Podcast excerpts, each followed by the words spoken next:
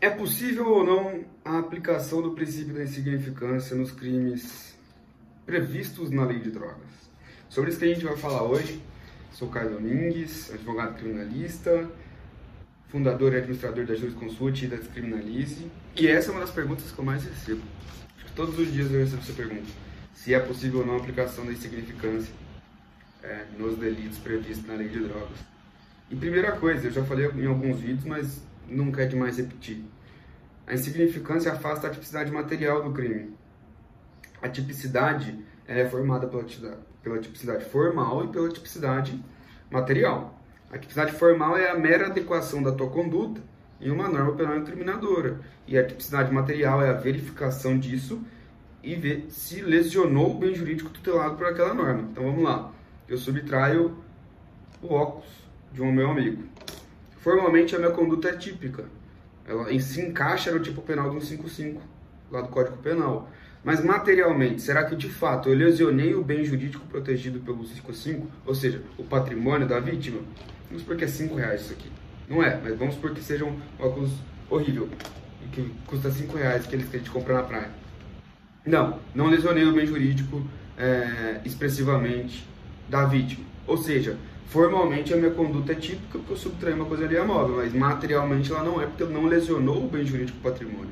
Nesse sentido, é reconhecido o princípio da insignificância, o pessoal é absolvido por uma exclusão de tipicidade.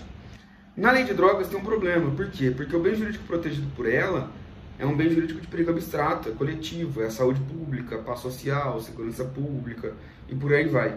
E aí, em virtude disso, 99% das decisões entendem não ser possível a aplicação da insignificância nos delitos previstos na lei de drogas. Vocês vão ver, só colocar insignificância, lei de drogas no Google, 99% das decisões vai ser assim, ó. É irrelevante a quantidade de drogas apreendidas, porque não se aplica insignificância nos delitos da lei de drogas, tendo em vista que é um, um, uma lei que protege um bem jurídico de perigo abstrato. Eles não fazem nenhuma análise do caso concreto, não individualizam a pena, não verificam se é proporcional.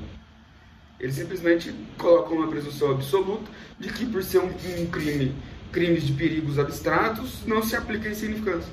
Pronto, acabou. Eu discordo absurdamente dessa, dessas decisões, porque não individualiza a pena, às vezes pode ferir o princípio da proporcionalidade, como a gente vai ver, fere o princípio, o próprio princípio da insignificância, então é algo que a jurisprudência precisa é, avançar, precisa realmente avançar porque a gente está falando de um processo penal que precisa de uma individualização da pena, precisa, precisa de ser uma pena proporcional à conduta praticada e por aí vai.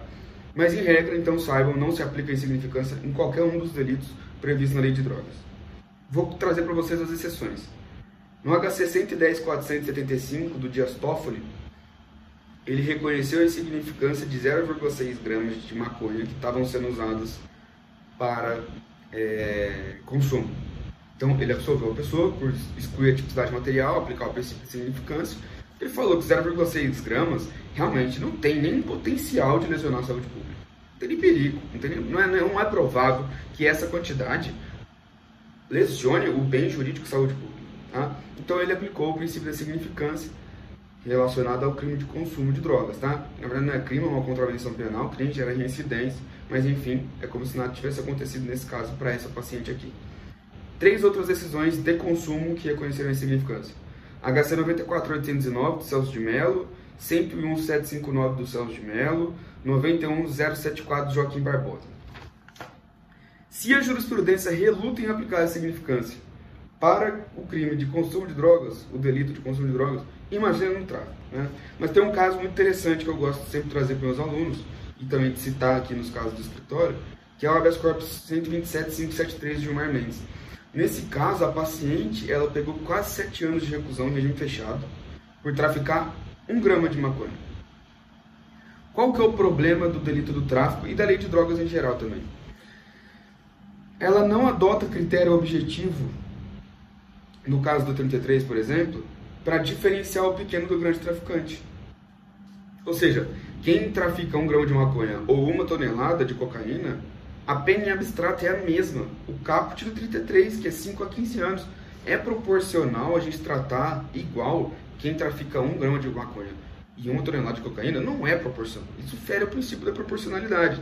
E a saída do Gilmar Mendes aqui foi interessantíssima e certa, inclusive. É, bom, já que a lei de drogas não diferencia, juridicamente o que a gente pode fazer é aplicar o princípio da insignificância, analisando aquele caso concreto em específico. Nesse caso aqui, ele disse então que feriu o princípio da proporcionalidade, porque um grama, traficar um grama de maconha, não é proporcional com a pena que ela foi apenada, que é sete, quase sete anos de reclusão, foi seis meses, seis anos, nove meses e vinte dias. E aí ele se questiona, quando ele fala do princípio da proporcionalidade, o seguinte, vender um grama de maconha pode de fato ferir a saúde pública? É possível que a venda dessa quantidade de droga possa realmente perturbar a paz social ou a segurança pública?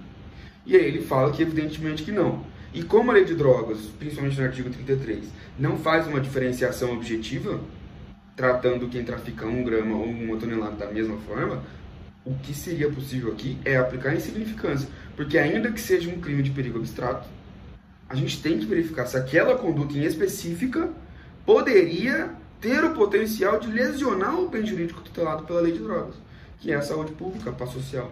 E aí ele conclui falando o seguinte, a quantidade de um grama de maconha é tão pequena, tão irrisória, que a sua comercialização não é capaz de lesionar ou colocar em perigo a paz social, a segurança pública ou a saúde pública, sendo afastada a tipicidade material dessa conduta. Trata-se de um caso exemplar em que não há qualquer demonstração de lesividade da conduta, ainda que ela seja formalmente típica. Ou seja, você traficar um grama de maconha realmente é uma conduta típica do artigo 33. Formal. Formalmente ela é típica. Mas materialmente ela, ela lesiona ou tem o potencial de lesionar o bem jurídico de saúde pública? Não. O que eu espero é que mais decisões como essas aconteçam. Porque, tratando todo mundo igual, a gente fere o princípio da individualização da pena e até da proporcionalidade. Porque uma pessoa condenada por uma tonelada vai ser, corre o risco de ter a mesma pena de alguém que trafica um grama. Então vejam, guardem. Regra, tribunais superiores, 99% das decisões não admitem com um argumento fraco, oco e vazio de que, por se tratar de um perigo abstrato, um bem jurídico de perigo abstrato, não se aplica a insignificância.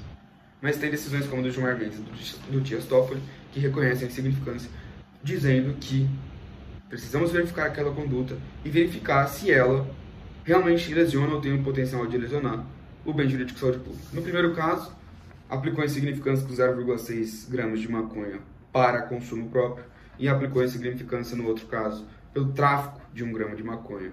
E é isso. Espero que vocês tenham gostado e entendido. Eu vou colocar a decisão do Gilmar Mendes no Telegram. Acessem a descrição e entrem no Telegram que é gratuito. E lá tem muita jurisprudência para vocês, tá bom? Um beijo